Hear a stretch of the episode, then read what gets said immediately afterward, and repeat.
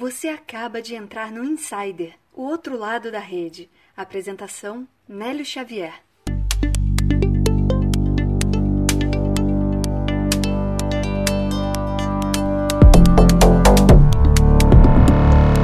Estamos de volta aos estúdios do Insider Podcast, direto do Rio de Janeiro, e depois da nossa Insider Trip lá em São Paulo. Estamos de volta com o nosso episódio número 49 aqui da sua grade de episódios regulares do Insider Podcast. Eu sou o Nélio Xavier, o seu host, e hoje você vai ouvir percepções sobre as prioridades do processo seletivo depois de 250 contratações.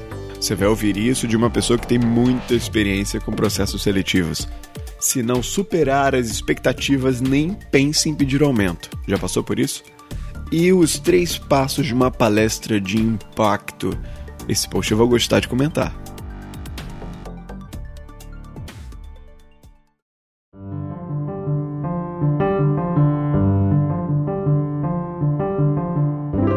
A gente já já vai entrar na pauta e eu comentei aqui na abertura do episódio que estamos voltando aos estúdios do Insider no Rio de Janeiro. Foi uma brincadeira porque na semana passada eu estive em São Paulo para gravar algumas entrevistas para o podcast e somente quem está lá no grupo do Insider Podcast teve acesso a materiais exclusivos dos entrevistados. Exatamente. Gravamos algumas chamadas lá para o grupo. Quem me segue no Instagram sabe quem eu entrevistei. Pode acompanhar lá nos stories mas somente quem estava no grupo recebeu um vídeo exclusivo de alguns dos nossos entrevistados.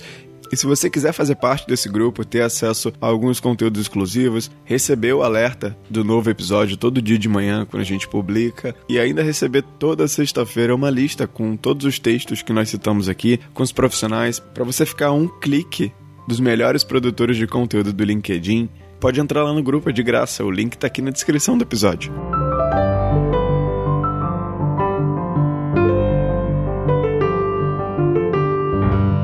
Vamos à pauta do dia. A primeira história vem do Marcel Nobre. Ele é Serial Networker, professor, mentor de startups, palestrante, treinamentos de vendas, LinkedIn Expert e empreendedor. Esse é o título dele lá na rede.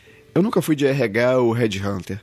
E possivelmente o que me falte de técnica sobre o tema recrutamento me sobre na percepção sobre as pessoas. Isso me deixa à vontade em arriscar e testar o meu feeling. Após contratar mais de 250 profissionais em minha carreira, posso pelo menos achar que tenho certa experiência no assunto. Então, arrisco-me em compartilhar algumas percepções que tenho sobre o tema.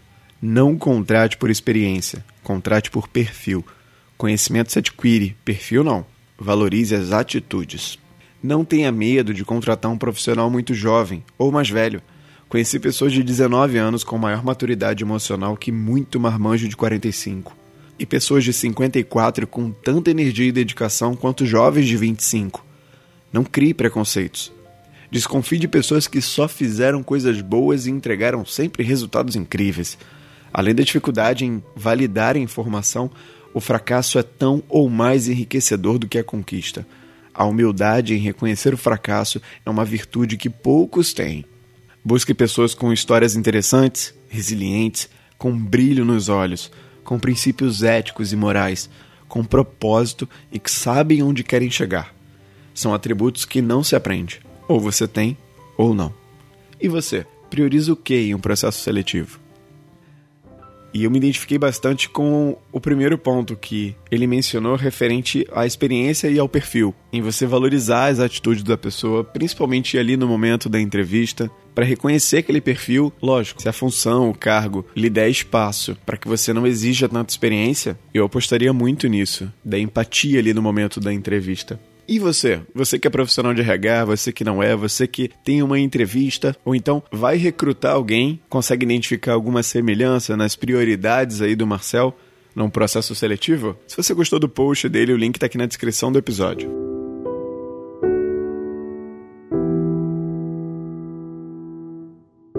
A segunda história de hoje vem do William Maza. Ele é engenheiro executivo industrial e palestrante. Quero aumento porque faço meu trabalho bem feito. Pois bem, deixa eu contar algo que talvez alguns colegas ainda não tenham pensado a respeito. Você foi contratado para fazer o seu trabalho bem feito. Ou na hora da entrevista disseram: Olha, pode vir aqui trabalhar conosco e fazer mais ou menos o que sabe. Claro que não. Ao contrário, quanto mais, melhor. Então, agora ficou fácil entender o caminho da promoção e, quiçá, da ascensão profissional. Fazer muito bem feito. Entregar acima do acordado e, de preferência, acima das expectativas. Fácil? Não. Impossível? Jamais. William Maza trouxe numa tirada curta. Aqui é a provocação para quem quer pedir um aumento só porque acha que faz o seu trabalho bem feito. E na verdade, essa é a obrigação, né? Antes de você tomar essa decisão de ir lá pedir um aumento, eu acredito que você deva considerar algumas coisas, como por exemplo, o momento da empresa. Se você acredita que a empresa tem fôlego financeiro para fazer essa opção, a sua proatividade, o que ele disse aqui no final, você supera as expectativas, você entrega acima.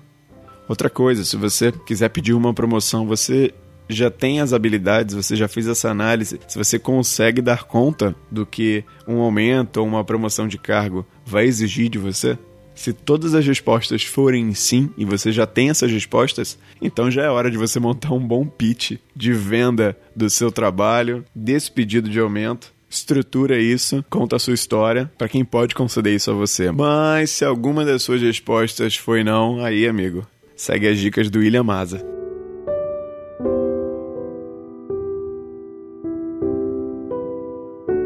A história número 3 vem do André Alorio. Ele é Chief Digital Officer na L'Oréal, Speaker, Angel Investor, Zen Film Scorp, formerly at Tinder e Groupon. Esse é o título dele lá no LinkedIn. Para ter uma palestra de impacto, você deve apresentar dores, não problemas, insights, não opiniões, ferramentas, não soluções.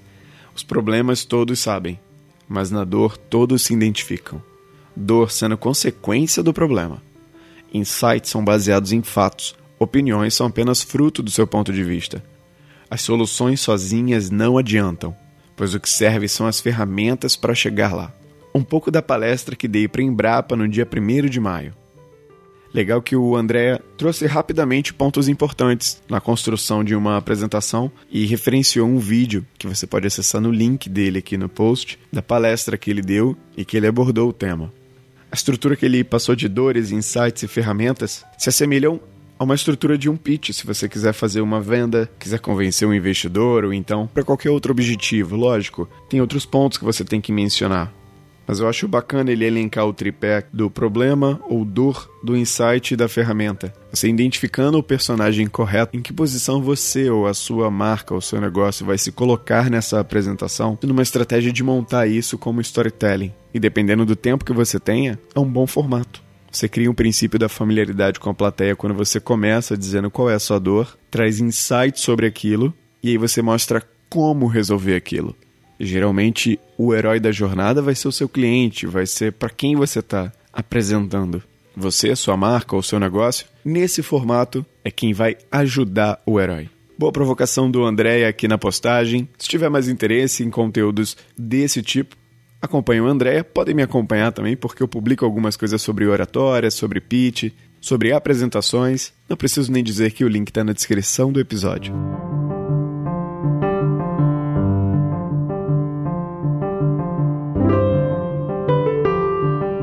Esse foi o episódio número 49 do Insider Podcast. Eu espero que você tenha aproveitado bastante os conteúdos.